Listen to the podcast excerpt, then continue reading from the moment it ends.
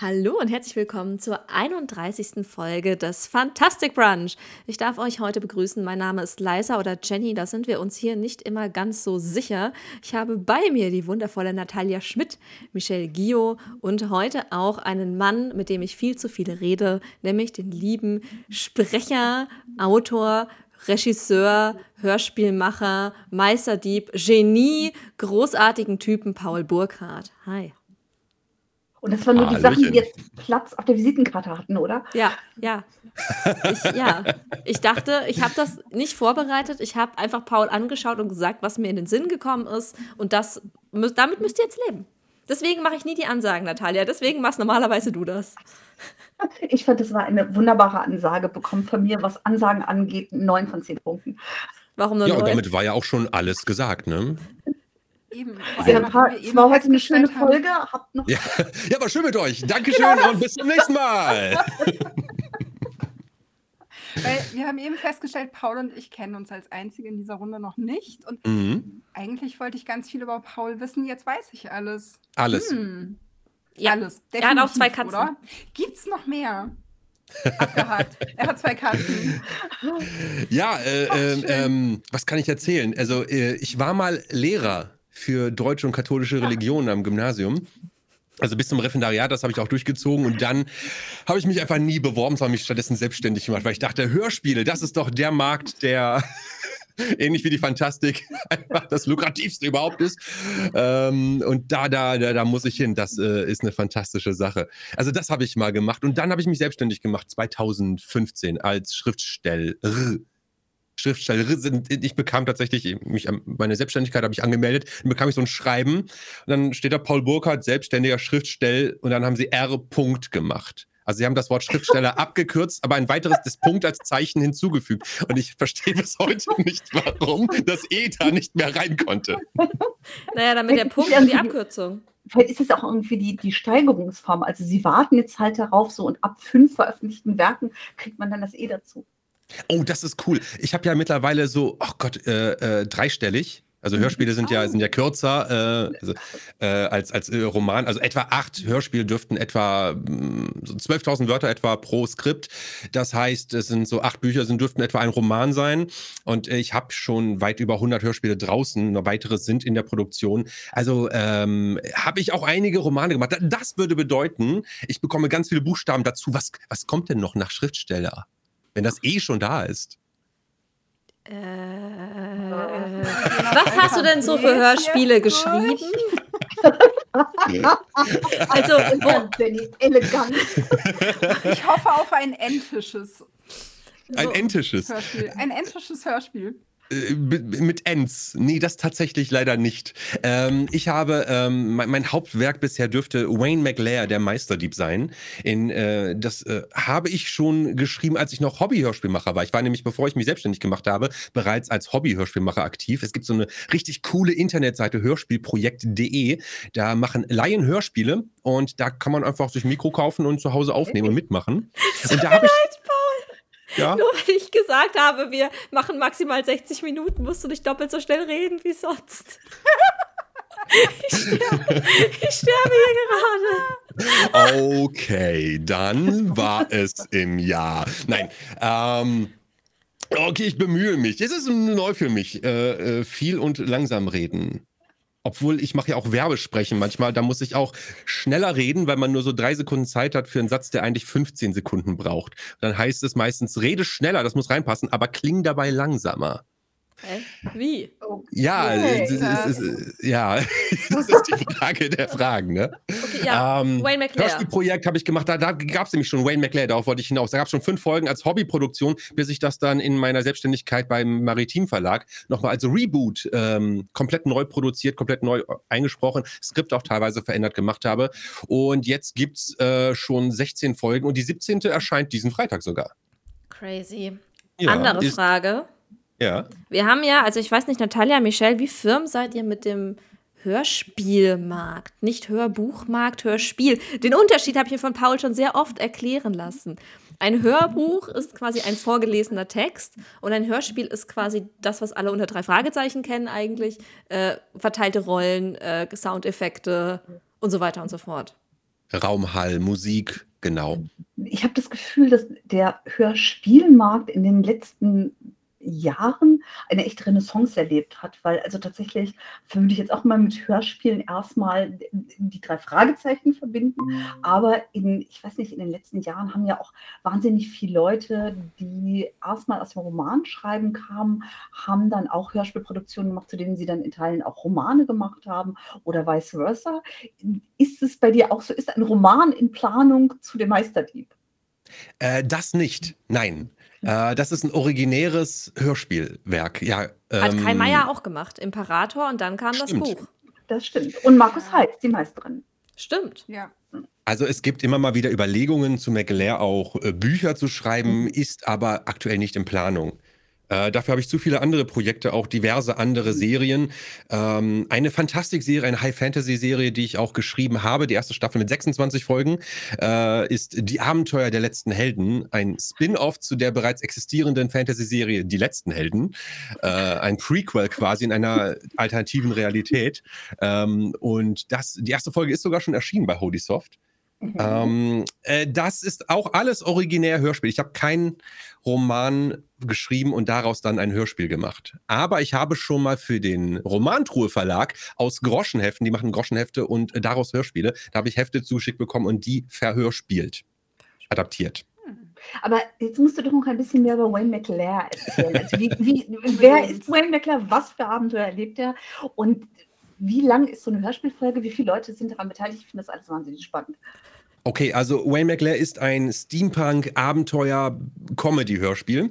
Ähm, Vermarktet sich also richtig gut, ist genau das Genre, das gerade in der breiten Masse Ja, ja. populär ist. Punk-Comedy, ja. Genau, also es spielt 1889, äh, die erste Staffel spielt in London, die zweite jetzt in Dublin, da haben wir jetzt einen Ortswechsel vollzogen. Ähm, es gibt dort eine Steampunk-Sekte namens die Mechanisten, die äh, die allumfassende Gleichung anbeten und Menschen sollten wie Maschinen arbeiten. Alle, die nicht ins Raster fallen, fallen raus und sind unnütz, wertlos. Ähm, ähm, und Wayne ist in London aktiv und wird zwangsläufig mit dieser Sekte konfrontiert in den ersten 14 Folgen, die dann in einem großen Finale, na, ich sag mal nicht, was da passiert, ne? Auf jeden Fall ähm, ähm, gibt es einen großen, großen, großen Showdown und äh, es brennt viel. Das dürfte Jenny wieder gefallen. Ja. So, ähm, ähm, es ist ein, er ist so ein typischer Gentleman-Gauner. Ich habe schon immer diese Trickster-Figuren geliebt. In allen Bereichen, in allen Serien waren das immer meine Lieblingsfiguren. Wenn da so ein Robin Hood, ein, ein, ein Ocean's Eleven-Charakter, ja, äh, vorkam und ich dachte mir, das, das möchte ich mehr haben. Also mache ich dann eine Hörspielserie draus. Ja. Und weil das so viel Spaß gemacht hat, habe ich sogar jetzt die Liga der Meisterdiebe gegründet. Das ist ein äh, Fortsetzungsroman auf Patreon und ein Rollenspielsystem. Das ist dann auch noch geworden. Genau. Und also Meisterdiebe haben mir jetzt immer schon gefallen. Steampunk, dieses viktorianische London hat mir immer sehr, sehr, sehr zugesagt, ähm, weil diese harte Klassengesellschaft die nach Ständen sortiert ist, die man auch sehr gut sehen kann, schon an der Kleidung. Ja, ähm, das bietet sehr viele Möglichkeiten. Zum Beispiel könnte ein Kellner mal eben im Frack eines Lords daherlaufen oder schnell wieder wechseln und so schnell in einem Gebäude verschiedene Rollen spielen. Und ähm, je mehr es so sichtbare Klassenunterschiede gibt, die auch mit Bildung einhergehen und so weiter, desto mehr Chancen gibt es für solche Figuren. Und das fand ich immer toll und irgendwie ist das so mein Ding geworden. Deswegen ich nenne ich mich jetzt glaube, auch Meisterdieb. Klingt danach, klingt danach, als ob es wahnsinnig hohes Identifikationspotenzial hat. Von der Sekte der Mach Machinisten haben doch bestimmt gerade viele ihre Chefs erkannt, oder? Aha. Oh mein Gott. Ich wollte es nicht sagen, ich bin froh, dass du es getan hast. Och, Aber Jenny, wir sind unsere eigenen Chefinnen. siehst Und meine letzte so? Chefin war Natalia, also sage ich vielleicht lieber nichts. Hm, Ja, und das. Lächeln und schweigen. Gleich gucken. Ähm, wie sieht dein Arbeitstag aus, Paul? Frage ich mich jetzt die ganze Zeit. Oh, das ändert sich sehr stark, ähm, weil ich meistens in Blöcken arbeite. Also es gibt meistens eine sehr, sehr lange Skriptphase. Die letzte hat anderthalb Jahre gedauert, wo ich ähm, um die 50 Skripte geschrieben habe und das mündete in einer zweimonatigen Wow. Extrem-Aufnahmesession, wo ich jeden Tag Regie geführt habe, denn das mache ich auch. Bei Wayne McLair bin ich ja auch die Hauptrolle zum Beispiel. Also ich spreche den Also- Wayne McLair. Du sprichst ihn und führst aber auch Regie. Ich führe auch die, bei mir oh. selber halt, so Aha. wie, also ja, da brauche ich, ich, rede nicht mit mir selber, so nicht. also, Paul, Paul, jetzt mal ein schön hier, ne? Das also, war ja mal gar nichts. Schönes dabei. So, Paul, wir machen jetzt mal Pause und wenn du dich beruhigt hast, dann machen wir wieder richtig weiter. Nee. Ähm, aber ansonsten führe ich da die Regie und ich mache auch das Sounddesign, zumindest in großen Teilen. Da bekomme ich Hilfe von einem externen Mitarbeiter. Ähm, und ich setze die Musik und ich, ja, mit wie vielen. Leuten arbeitest du? Also wie viele sind da normal an so einer Produktion beteiligt? Das schwankt von 10 bis zu 30 Schauspielern. Wow. Und ein Hörspiel dauert so 60 bis 80 Minuten. Ich versuche immer unter der CD-Länge zu bleiben, falls doch mal, also alles erscheint eigentlich nur digital, aber mhm. falls doch mal eine CD erscheinen soll, und Waymaker soll sogar jetzt auf CD erscheinen, das ist ganz cool, ähm, äh, bleibe ich immer unter der 80-Minuten-Grenze, denn ein CD-Rolling fasst nur 80 Minuten Audiomaterial. Also habe ich da immer darauf geachtet, dass das niemals drüber ist. Sehr weitblickend. Das, mhm. das ist mein Appell an die VG Wort. Natalia, Michelle, wusstet ihr, dass Hörspiele nicht von der VG Wort abgedeckt werden, also digital? Echt nicht? Nichts Digitales, nur ich kann in der VG Wort bei, ich kann eintragen, ich kann in dieser Liste ankreuzen, ja. wie das erschienen ist, entweder auf, als Kassette oder CD.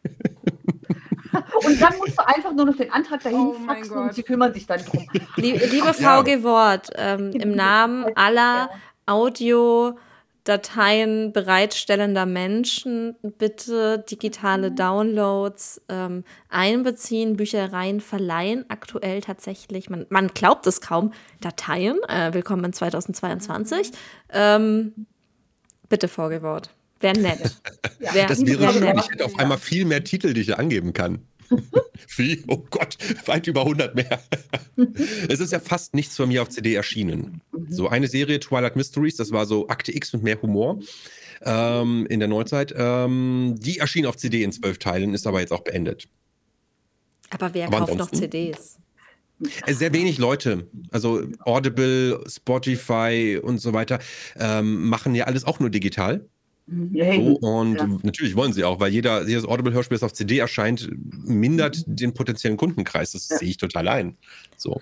Apropos Audible, hast du das Gefühl, dass Audible, die ja in den letzten Jahren wirklich viel Geld in Produktion von Hörspielen gesteckt haben, sich hohe, äh, große Namen geholt haben an AutorInnen zum Schreiben, dass das irgendwie das Interesse tatsächlich gesteigert hat, wie Natalia vorhin gesagt hat? Oder meinst du, dass das eher vorher schon der Fall war und Audible quasi einfach das erkannt und hat und aufgesprungen ist? Oder hat Audible da auch so ein bisschen einen größeren Markt geschaffen? Ich frage dich gerade, Henne oder Ei? Ja, es ist, es ist sehr schwer zu sagen, denn ich kenne ja die Zahlen vorher und nachher nicht. Ähm, ich vermute mal ja. Also grundsätzlich ist ein Platzhirsch äh, sehr gut, um eine Massenverbreitung zu erzeugen. Das heißt, je mehr Leute durch fette Werbung bei Audible und Amazon im Rücken ähm, davon mitkriegen, sagen sie, oh ja, ich, ich höre da mal rein, das klingt ja ganz gut. Ach, von Neil Gaiman, Sandman, ach cool. Ah, hier äh, Joe Hill, äh, äh, Lock and Key, cool, cool, cool. Gibt es jetzt auch auf Netflix. Ähm, das Hörspiel ist übrigens fantastisch, sehr gut geworden, von Kai Schwind gemacht, richtig, richtig toll. Ähm, und ich denke, das ist durchaus ähm, ein, ein, ein, ein, ein Wegweiser in die richtige Richtung. Ich glaube aber auch, dass der Podcast-Markt, und jetzt sind wir hier, also der Audiobereich, der immer mehr konsumiert wird, weil jeder hat jetzt ein Smartphone. Es gibt ja keine Nicht-Smartphones mehr. Ich glaube, die kann man gar nicht mehr kaufen. Zumindest macht das, glaube ich, kaum jemand noch. Und ähm, da hat man also sehr leicht Zugang zu diesen kostenlosen äh, Audioinhalten, konsumiert sie im Gehen, im Auto, beim Spazierengehen, beim Putzen, wie auch immer. Und da ist der Sprung zum Hörspiel gar nicht mehr so weit. Mhm. Und ich glaube, dass da die, die Amerikaner auch Vorreiter so ein bisschen gewesen sind, weil die hatten schon ein bisschen früher als wir Podcasts, Hörspiele mit teilweise sehr, sehr bekannten Leuten, also so ein, was dann auch sehr durch die Decke ging, Blackout mit Rami Malek und es gab noch ein paar andere ganz prominente Beispiele. Und ich glaube, dass dann auch vollkommen richtig Audible Deutschland eben auch gesagt hat, das ist ein Konzept, das funktioniert gut, das funktioniert mhm. auch gerade jetzt gut.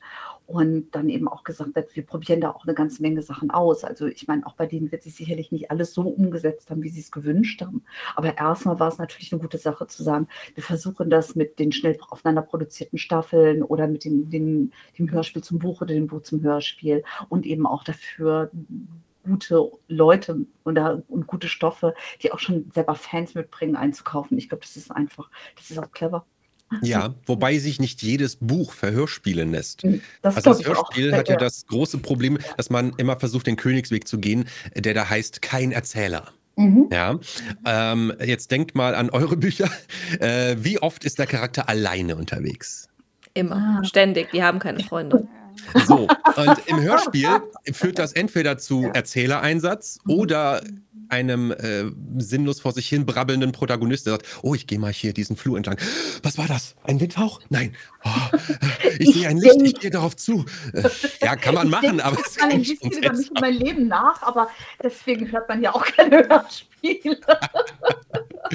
Ähm, ja. Ja. deswegen, also nicht jedes Buch, vor allem so Stephen King-Bücher und so weiter, lassen sich sehr, sehr schwer. Ähm, also Horrorliteratur ist, lebt ja meistens davon, dass eine Figur alleine ist und irgendwo kommt eine drohende Gefahr, die gar nicht sichtbar ist. Ich war echt überrascht, wie gut es bei Sandman funktioniert hat. Aber Sandman hat auch trotzdem einen Erzähler. Also die haben zwar viele, viele, ähm, viele Schauspieler auch, also den, Mhm. den Cast auch durchbesetzt, aber ich glaube, es gibt auch einen, einen drunterliegenden Erzähler, weil sonst auch echt merkwürdig wäre. Ja. Aber äh, sehr gut umgesetzt. Aber die, die, ähm, ich, ich habe ja die Comics nicht gelesen. Ich weiß nicht, wie die Dialoge im Original lauten. Äh, sie wirkten hier sehr, sehr authentisch. Aber es wurden auch nur Szenen gezeigt, wo Leute eigentlich zusammen sind. Außer wenn Sandman, also Ja. Andreas Fröhlich, da alleine rumläuft und sagt, oh, mein Königreich ist zerfallen. Hm, was mache ich denn jetzt? Ich gehe mal Ja. dahin. Aber ich glaube, das, also für mich ist schon lange her, dass ich die Comics gelesen habe, aber ich hatte den Eindruck, als ob sie auch sehr nah am, am Material geblieben sind, was sich bei sowas, glaube ich, auch einfach lohnt, weil du da eben schon so viele Fans hast, die Mhm. natürlich auch. Total. Ja. Also das ist eine kluge Sache natürlich und ich glaube, das Hörspiel als Medium an sich hat den Nachteil, dass es so unbekannt ist. Oder dass wir immer noch denken, also viele, die ich kennenlerne, denken, es gibt ausschließlich Bibi Blocksberg, Benjamin Blümchen, die drei Fragezeichen, Conny und also Kindersachen. Mhm. Und dass es einen Markt gibt mit sehr, sehr vielen tollen Krimis, Thrillern, Fantasy-Werken ähm, äh, in Hörspielform, ist gar nicht so bekannt. Naja, andererseits gibt es John Sinclair. Ja, Ja, Was ist das jetzt für eine Reaktion? Äh, Das, das war in meinem Fall war es die Reaktion von einer eine liebe Freundin, die bei dem Verlag arbeitet, der John Sinclair produziert, hat mir irgendwann mal etwa zehn John Sinclair tatsächlich CDs mitgegeben. Zu der Zeit war das noch verbreiteter, auch dass man sie im Auto höre. Und wir haben auf einer sehr langen Autofahrt haben wir etwa drei davon gehört. Und das war schon auch ein bisschen schlimm. Also ich habe so als Kind auch John Sinclair gelesen und auch Kassette gehört, aber heutzutage ist die, die gnostische Gemme, die Blutorgel und andere. Jetzt muss ich kurz nachfragen, welche Sinclair-Version, denn es gibt ja die Tonstudio Braun-Versionen, die ja in den 80ern produziert wurden und wirklich, wirklich grausig sind. Ähm, und es gibt ähm, das, äh, die Hörspielserie, die ähm, 2000er-Reihe, so nennt man sie, äh, die Oliver Döring gemacht hat, die tatsächlich das Hörspiel in Deutschland revolutioniert hat, weil Oliver Döring angefangen hat, Hollywood-Soundkulissen in Hörspiele einzusetzen. Das hat man vorher einfach nicht getan oder nur in ganz wenigen Fällen und das wurde hier sehr populär.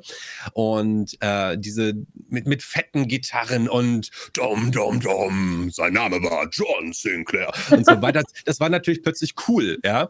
Und ähm, Sinclair nimmt sich selber nicht ernst. Es gibt da wirklich, wirklich fantastische Sequenzen, auch mitten in dieser ernsten Reihe, wo die äh, mein Lieblingsbeispiel ist, einmal wird in seine Wohnung eingebrochen, er prüft seinen Safe-Inhalt und holt alles heraus und sagt, was er rausholt als Erzähler. Ne? Sagt er, ja, ich hole meine gnostische Gemme heraus, die du schon genannt hast, die Ersatzbarretta, die Silbermunition, die Ballettschuhe, das und das.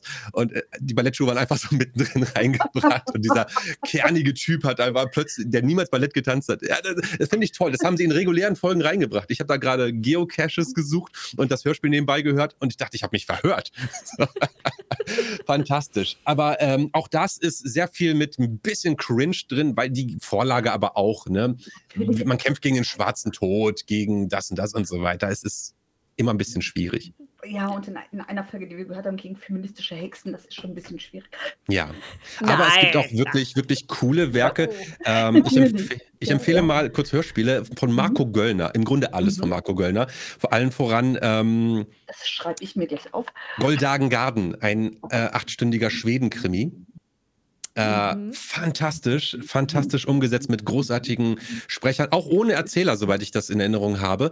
Und äh, ausschließlich mit äh, Percussions als Musikelemente, weil der Typ ist auch, der macht das so ähnlich wie ich, nur dass er auch noch Musiker ist. Das heißt, er hat auch noch die Musik selber gemacht und das geschrieben und selber eine große Rolle gesprochen und den Schnitt gemacht und das Sounddesign und eben auch noch die Musik. Das heißt, alles kommt aus einer Hand. Und ähm, das Wort, so wie er es geschrieben hat, wird am Ende so zu hören sein, wie er es auch gedacht hat. Das ist sehr cool, lohnt sich. Und das ist ein sehr ernster, harter Krimi. Was ich sehr empfehlen kann, Hörspiel-Podcast, ähm, ist Rabbits eigentlich mhm. ein amerikanisches ist, aber habe gerade gesehen, ist übersetzt beim Hörverlag, was äh, auch sehr, sehr cool ist, die Grundannahme. Es gibt ein geheimes Spiel, was seit, äh, seit sehr, sehr langer Zeit immer wie alle sieben Jahre gespielt wird. Niemand weiß etwas darüber. Es ist extrem gefährlich. Du merkst erst, dass du Teilnehmer des Spiels bist, wenn du dich eigentlich schon mittendrin befindest. Und das ist, hat 101 Referenz auf alte Videospiele, auf Popkultur und ist einfach sehr, sehr nett gemacht. Und wie gesagt, grad, ich habe gerade gesehen, es ist auch übersetzt. Das kann ich sehr empfehlen. Okay, danke schön. Wann hörst du denn Hörspiele, Natalia? Also ich tatsächlich so klassischerweise, wenn ich sowas tue, wie zum Beispiel Kochen oder Wäsche aufhängen oder gelegentlich auch beim Joggen. Aber eigentlich ist das sowas, ähm, sowas bei mir ganz, ganz typisch, wenn man jetzt gerade irgendetwas tut, wobei man nicht ganz notwendig wahnsinnig konzentriert auf die eigentliche Tätigkeit sein muss. Und das, ja. Und du, Michelle?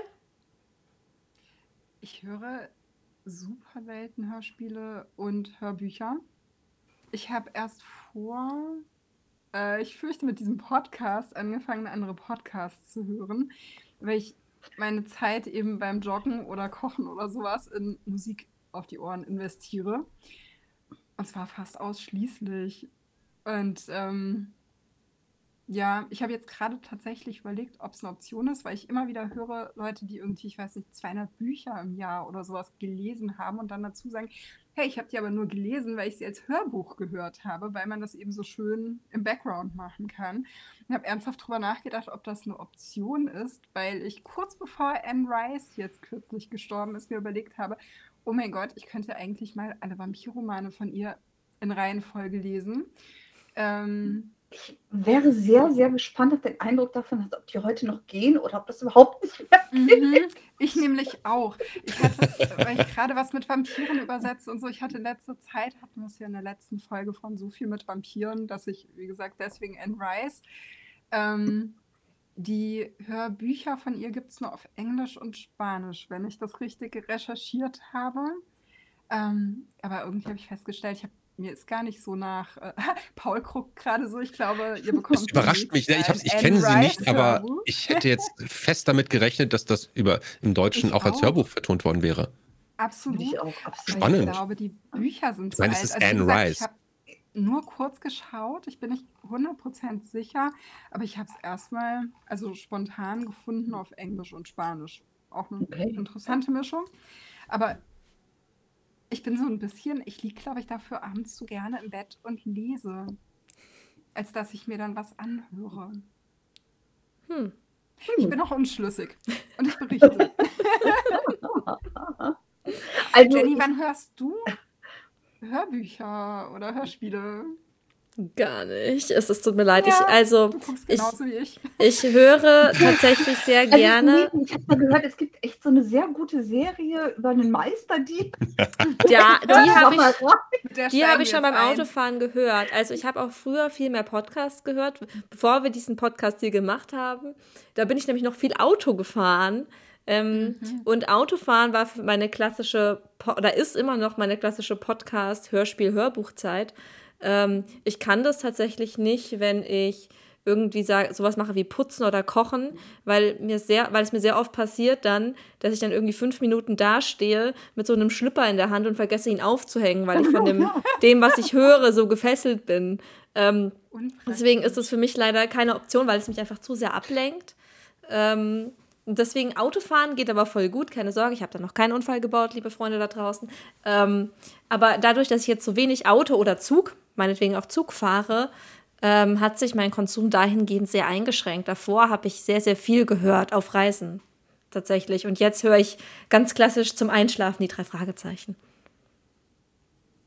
Weil, Oh, da ja. kann ich ganz kurz sagen zum Thema Einschlafen, Hörspiel hören. Ich habe, äh, das ist schon etwa anderthalb Jahre her, aber eine Nachricht bekommen von einer McLair-Hörerin, die mir gesagt hat, dass sie bereits seit weit über zwei Jahren jede Nacht McLair zum Einschlafen hören würde. Ah, Und es hätte die drei Fragezeichen abgelöst. Und Oh, das uh, ist ein das ist Lob, ist also hohes ein, ein, einen ja. Das ist 40-jährigen sehr cool. Kult abzulösen bei einer Person. das ist krass. ja. Mhm. Du musst irgendwas von deiner Visitenkarte runterschmeißen und das draufnehmen, das Kompliment. Paul hat, Hat drei logisch. Fragezeichen ersetzt. Ja, genau das. Vielleicht, wenn du Andreas Fröhlich nochmals begegnest, ihm die Visitenkarte nicht geben, aber so. ja Gott, Gott bewahre, nein. Paul hat noch eine ganz gute Drei-Fragezeichen-Geschichte. Erzähl bitte eine Drei-Fragezeichen-Geschichte. Jetzt musst du mir auf die Sprünge helfen. Welche meinst du denn? Die, die, die ich so gefeiert habe mit dem ersten Live-Auftritt. Oh, oh ja, wie, Die ist auch wirklich gut. Visitenkarte kommt drin vor. So, ich war selber nicht dabei. Es wurde mir nur berichtet. Also ich habe Informationen aus dritter Hand. Aber ähm, etwa im Jahr 2000 begannen die drei Fragezeichen, äh, die Sachen live aufzuführen. Das war mit Master of Chess damals. Und ähm, heute ist das, füllen sie ja die Barclaycard Arena.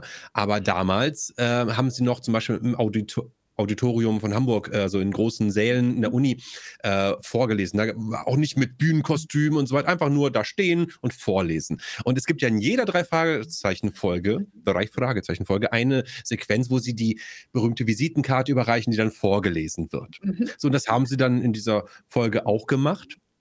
Und plötzlich standen alle Zuschauer auf und applaudierten frenetisch. Oh.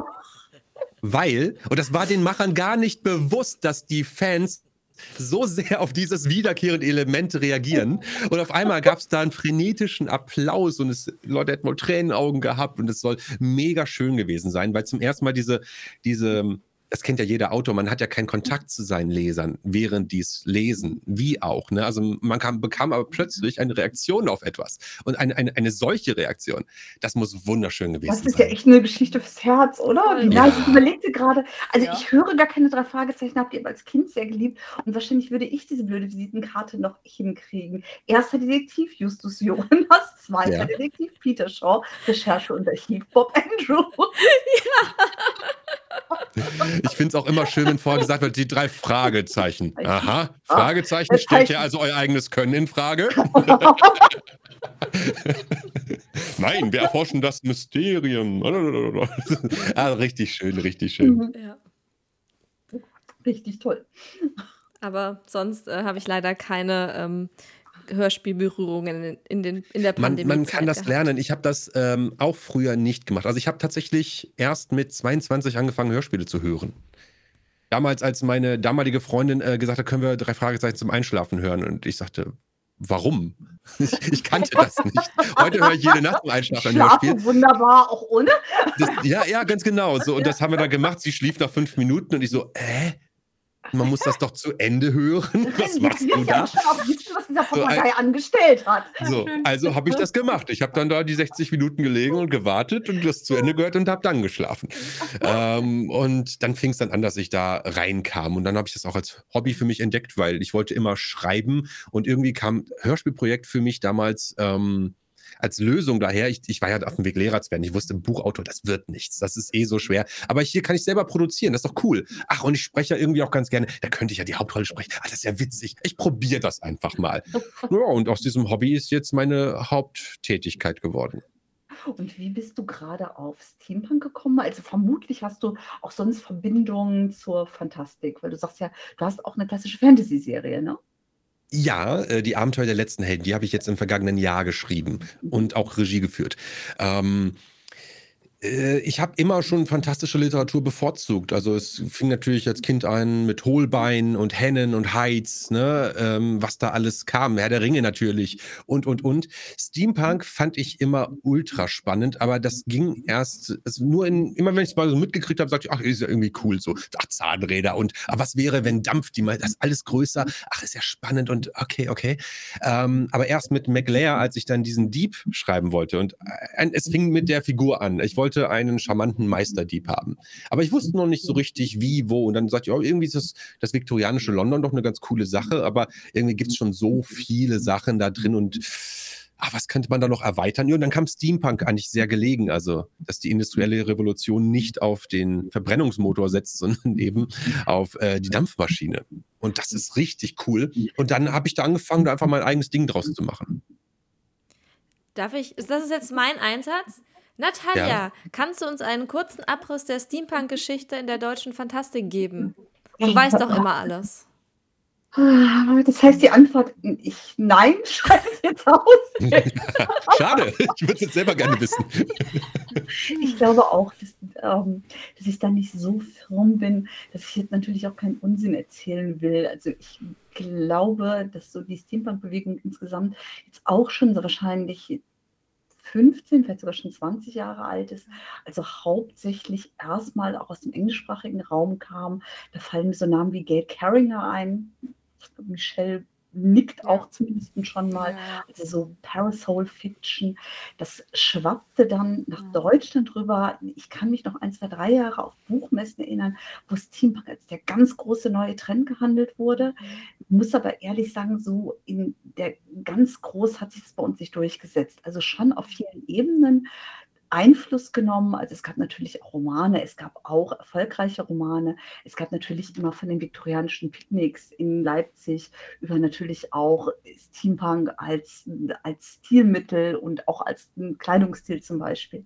Also das hat sich schon überall wiedergefunden. Aber so dieser ganz große, da ist jetzt der Impact absolut unübersehbar auf dem Buch- und Medienmarkt. Der ganz große Einfluss, der ist aus meiner Sicht ausgeblieben. Was ist denn Steampunk?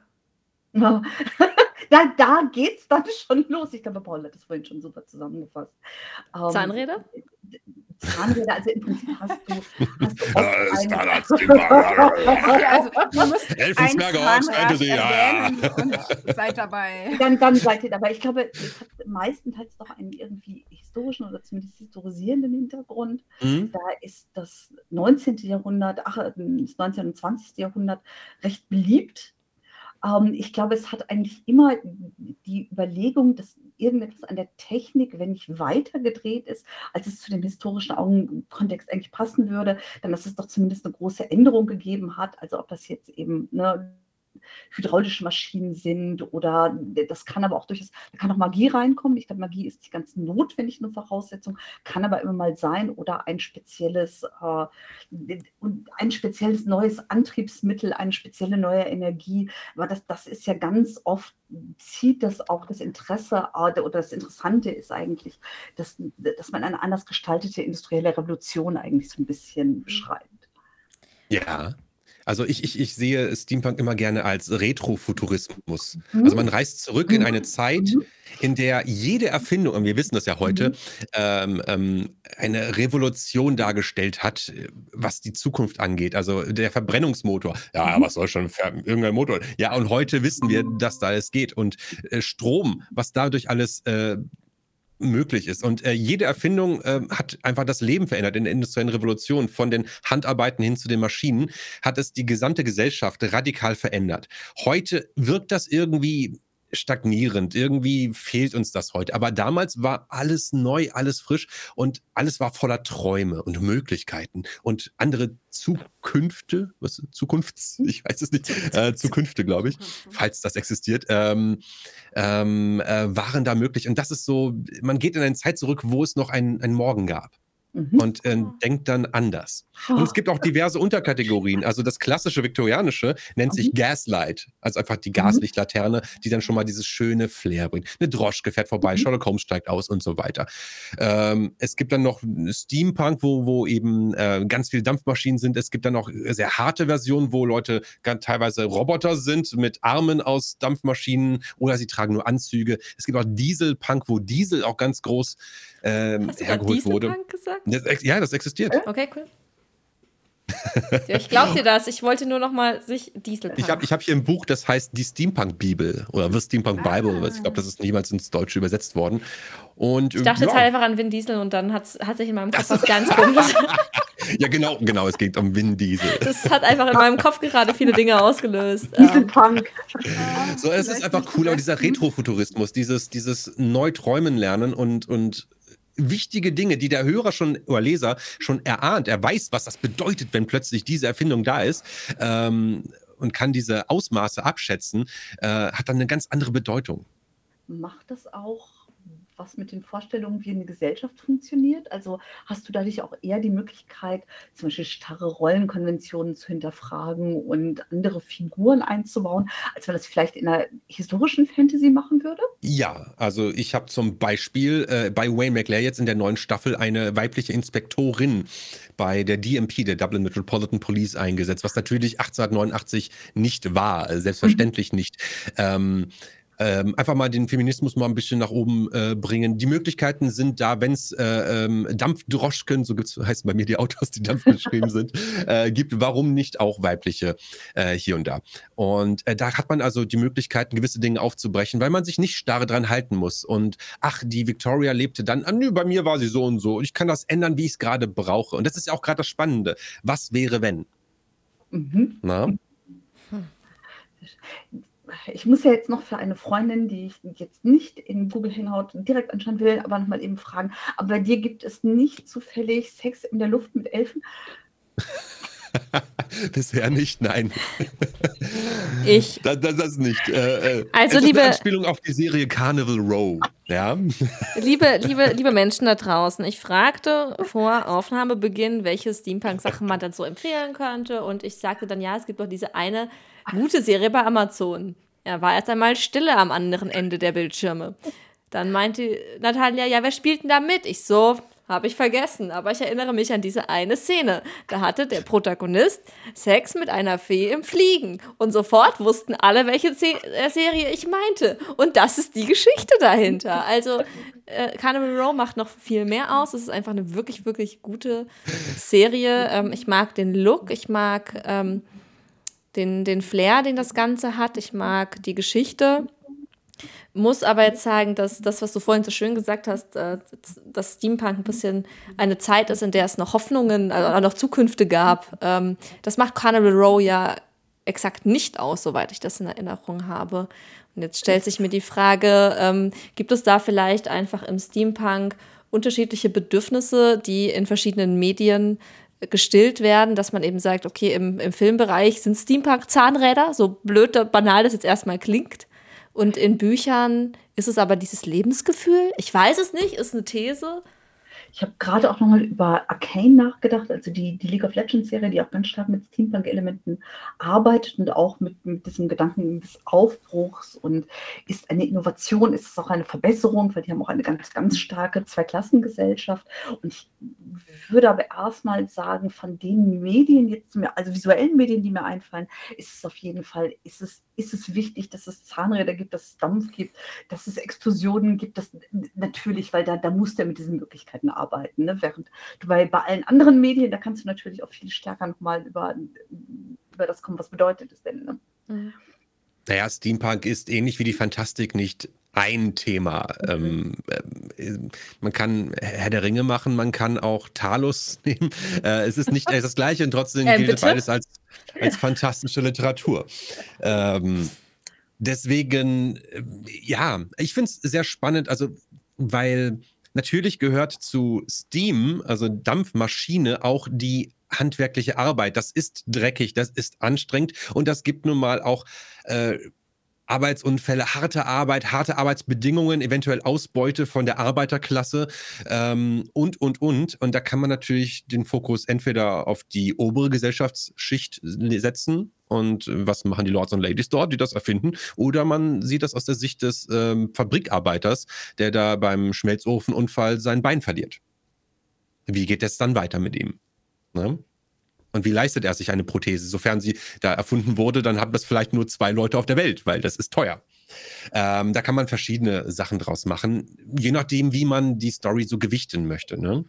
Aber grundsätzlich ist Steampunk eine sehr spannende Angelegenheit, die viele Möglichkeiten offeriert. Erinnerst du dich noch an deine erste Steampunk-Geschichte, die du konsumiert hast? Uff. Das nehme ich als Nein. Nee, nee, wüsste ich jetzt nicht. Weil es auch so wenig gibt, was wirklich Steampunk wäre. Also vielleicht also für mich gehören auch, also im im seichten Sinne die Sherlock-Holmes-Filme mit Robert Downey Jr. dazu, Ja. die ja auch viel, ähm, so in Fabriken gespielt haben und es und, und, und. Das war ja dieses viktorianische London. Gaslight haben wir's, Ja. ne? Und da auch mit Erfindungen. Ich glaube, einer der Filme hat er die Fernbedienung erfunden. Ja, So, genau. das war das hast große Ding. Erfindungen und auch dieses London im Umbruch, ne? Es wird ja gerade, Ja. glaube ich, ah, oh Gott, welche Brücke ist also eine der großen Brücken wird halt Genau. konstruiert. Also das spielt schon, ja. Die war erst halb fertig, genau. Äh, Mhm. Michelle, hast du ein, ein Beispiel oder ein Lieblings-Steampunk, eine Lieblings-Steampunk-Geschichte? Ich habe vor unserer Aufnahme schon überlegt, ich muss echt sagen, äh, mir fällt nicht viel ein dazu. Ich, ich weiß es übrigens Weil wieder. Oh, sag- Jules Verne, Ach, natürlich. der Urvater. Also im Grunde hat er ja Science Fiction gemacht, aber heute wäre es dann eher Steampunk, also die Nautilus, ne? also diese, dieses U-Boot, das so krass ist, dass es alles Mögliche kann und und und weit, weit voraus ist seiner Zeit. Ähm, und das sind natürlich die Geschichten, die man zuerst hatte: 80 Tage um die Welt, 20.000 Meilen unter Meer und und und. Was hältst du da in die Kamera? Ich halte gerade mein neues, äh, meinen neuen Kalender für dieses Jahr in die Kamera. Der ist schön. Ein, ein Jules Verne Faksimile ist von der Erstausgabe von Oh. 20. Oh. Ja, Aber hey, wir haben es geschafft, 40 Minuten über Steampunk zu reden, ohne Jules Verne zu erwähnen. Also Profis hier am Werk. das war, aber Da war ja was, ne? Ja, ja, ja.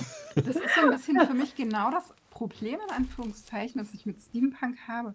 Ähm, das ist nicht so in your face Steampunk, oder? Das ist eben genau das. Das ist so eine, so eine. Also entweder man hat All-Out Steampunk, mit dem kenne ich mich nicht so gut aus tatsächlich, oder man hat eben diese Facetten mal ähm, bei Sherlock Holmes und so weiter drin. Was mir gerade noch eingefallen ist, was ich auch noch selbst übersetzt habe, ist CL Polk Storm Song zum Mhm. Beispiel, das bei Klett Cotta erschienen. Mhm. Und es hat auch Steampunk-Anklänge, aber die laufen im Hintergrund mit. Und das ist für mich, das meine ich mit, das ist nicht so in your face für mich. Das ist, Anklänge habe ich gerade noch überlegt, sogar bei Dugo, oder? ja, genau, Ne? nämlich auch. Aber eben Keine auch nicht so Technik, ja. voll drauf. Ja, könnte man sagen, ja. Und dann ist für mich der Fokus so auf der, ich sag jetzt mal allgemein fantastischen Welt, dass ich Steampunk gar nicht so mitdenke. Es ist auch spannender, das finde ich. Also es muss nicht ausschließlich um diese eine Sache gehen. Man hat eigentlich eine, es geht auch eigentlich immer um die Figuren und deren Genau. Leben. Und dann ist das eben in einer Welt, in der es Steampunk gibt. Ähm, äh, bei McLear gibt es die Mechanisten zwar, aber das ist nicht die Hauptstoryline. Es geht eigentlich um diese Trickster-Abenteuer, ja? Ne, den Antikrimi. Ja? Mhm. Man ist auf der Seite des Verbrechers, der aber kein böser Verbrecher ist. Der bestiehlt den noch böseren. Alles gut. Robin Hood, so, ne? Ich wollte gerade sagen, Robin Hood, mögen wir nicht alle. Ja, nur so geht es. Man, man muss ja einen, wenn man einen Bösewicht als Figur haben will, äh, muss man ja die Sympathie des Lesers gewinnen und dazu geht es nur, indem man einen noch böseren Feind erzeugt. Der einfach Gut. scheiße ist. So richtig, so, ah, so richtig dreckiges Mistmenschen. Was ich mich jetzt eben noch fragte, Paul, apropos Konsum, schaffst du es noch, viele Hörspiele zu hören selbst? Nicht Weil du ja viel. so drin bist? Nicht viel. Also äh, gerade wenn ich Sound designe, ähm, bin ich den ganzen Tag am Hören, Hören, Hören und äh, lege die Geräusche drunter, mache die Schrittgeräusche, die Atmosphären, die Musik, lege die Worte übereinander, äh, sodass sich ein Dialog ergibt und plötzlich lebt das Ganze. Aber das sättigt einen natürlich. Und ich weiß nicht, ich denke, wenn jemand beruflich acht Stunden am Tag liest, wird er zum Abend nicht nochmal ein Buch aufschlagen, sondern eher was anderes machen. Ne, Natalia, wie ist das so? Genau das. So, genau so ist es. Ja. Aber ich versuche es. Äh, ich habe nur lange aufgegeben, die aktuellen Entwicklungen im Hörspielmarkt alle zu kennen. Äh, dafür passiert einfach zu viel. Es gibt sehr viele Produktionen und da beschränkt man sich auf die Themenbereiche, die einen selber interessieren. Aber früher habe ich sehr, sehr viel gehört. Ich nutze das tatsächlich eigentlich zu allem. Ich habe ja, wie gesagt, früher kaum gehört, aber dann habe ich angefangen, das eigentlich immer zu machen. Dann bin ich morgens aufgestanden, Kopfhörer auf und beim Zähneputzen, beim Frühstück machen. Und dann hat man schon mal 20 Minuten gehört oder 30. Und wenn man das am Abend auch nochmal macht, hat man plötzlich ein Hörspiel mehr geschafft. Und die ganze Zeit hat man eine schöne Story. Und zurückspulen kann man ja auch immer, wenn man mal doch zu abgelenkt war. Du lässt das so gut klingen, dass ich überlege anzufangen. Mal sehen. Also Musik ist auch toll dabei, aber, aber manchmal äh, lasse ich mich gerne in so eine Geschichte entführen. Und gerade wenn ich viel Hörspiel gemacht habe, neige ich eher zum Hörbuch. Übrigens an alle da draußen jetzt, äh, die sich auch gern was empfehlen lassen wollen, natürlich, wie immer, kommt unter die, äh, in die Notes unter der Folge kommen auch ein paar unserer Empfehlungen, sodass wer, wer Lust hat, sich einzuhören in die Meisterdiebe oder in etwas, was wir empfehlen können, dass man das dann auch tun kann. Exakt. So machen wir Wunderbar. das. Aber ich meine, es gibt ja nur eine Option, Wayne McClare. Genau, Wayne McClare. Also wenn man Hörspiel und Steampunk will, ist, ist es tatsächlich die einzige, ist soweit ich weiß, existente Option. So. Ich, ich würde jetzt so, da wir langsam, denke ich, auch zum Ende dieser Folge kommen, ich würde dich ja wahnsinnig gerne bitten, gibt es vielleicht, hat Wayne McClare ein Markenzeichen, hat er etwas, was er immer wieder sagt oder einen speziellen Auftritt? Und wenn ja, könntest du den einmal für uns sprechen? Er, er, er neigt dazu, einen großen Showdown zu machen und sich ähm, äh, vorzustellen. Also, also man stellt plötzlich fest, dass er die ganze Zeit im Schatten war oder in Verkleidung war. Und dann plötzlich sagt er, gestatten, Wayne McLear, der Meisterdieb. Und dann muss er wegrennen, weil. Und es gibt immer einen, einen, äh, den, den Schrei des Jägers, nenne ich es gerne. Es gibt immer einen, einen Polizisten oder einen Bösewicht, je nachdem, wer gerade reingelegt wurde, der dann dem fliehenden McLear hinterher brüllt: McLear! Und das ist sehr langer, sehr langer Schrei. Das verhallt dann immer, geht die Musik über. Sehr schön. Da, da, das, ja, damit beenden wir dann die heutige Folge. Danke, dass du hier warst, Paul. Danke, dass ich hier sein durfte. Es war wunderbar. Ja, vielen, vielen Dank. Und ähm, ich bin jetzt leicht versucht, dass wir alle im Chor McLaren brüllen, aber ich glaube, ja, ich Okay, ich bin dafür. Okay, es gibt kein Seid von Okay. Zeit fantastisch, sondern wir machen Okay, und auf, auf, auf, auf eins oder auf null? auf eins. Okay. Paul, du musst mitmachen. Nicht, dass Okay, Es gab ciao. doch gar kein Zählen. Nein. Vollkommen eskaliert. Adieu. Startet gut ins neue Jahr. Tschüss. Tschüss.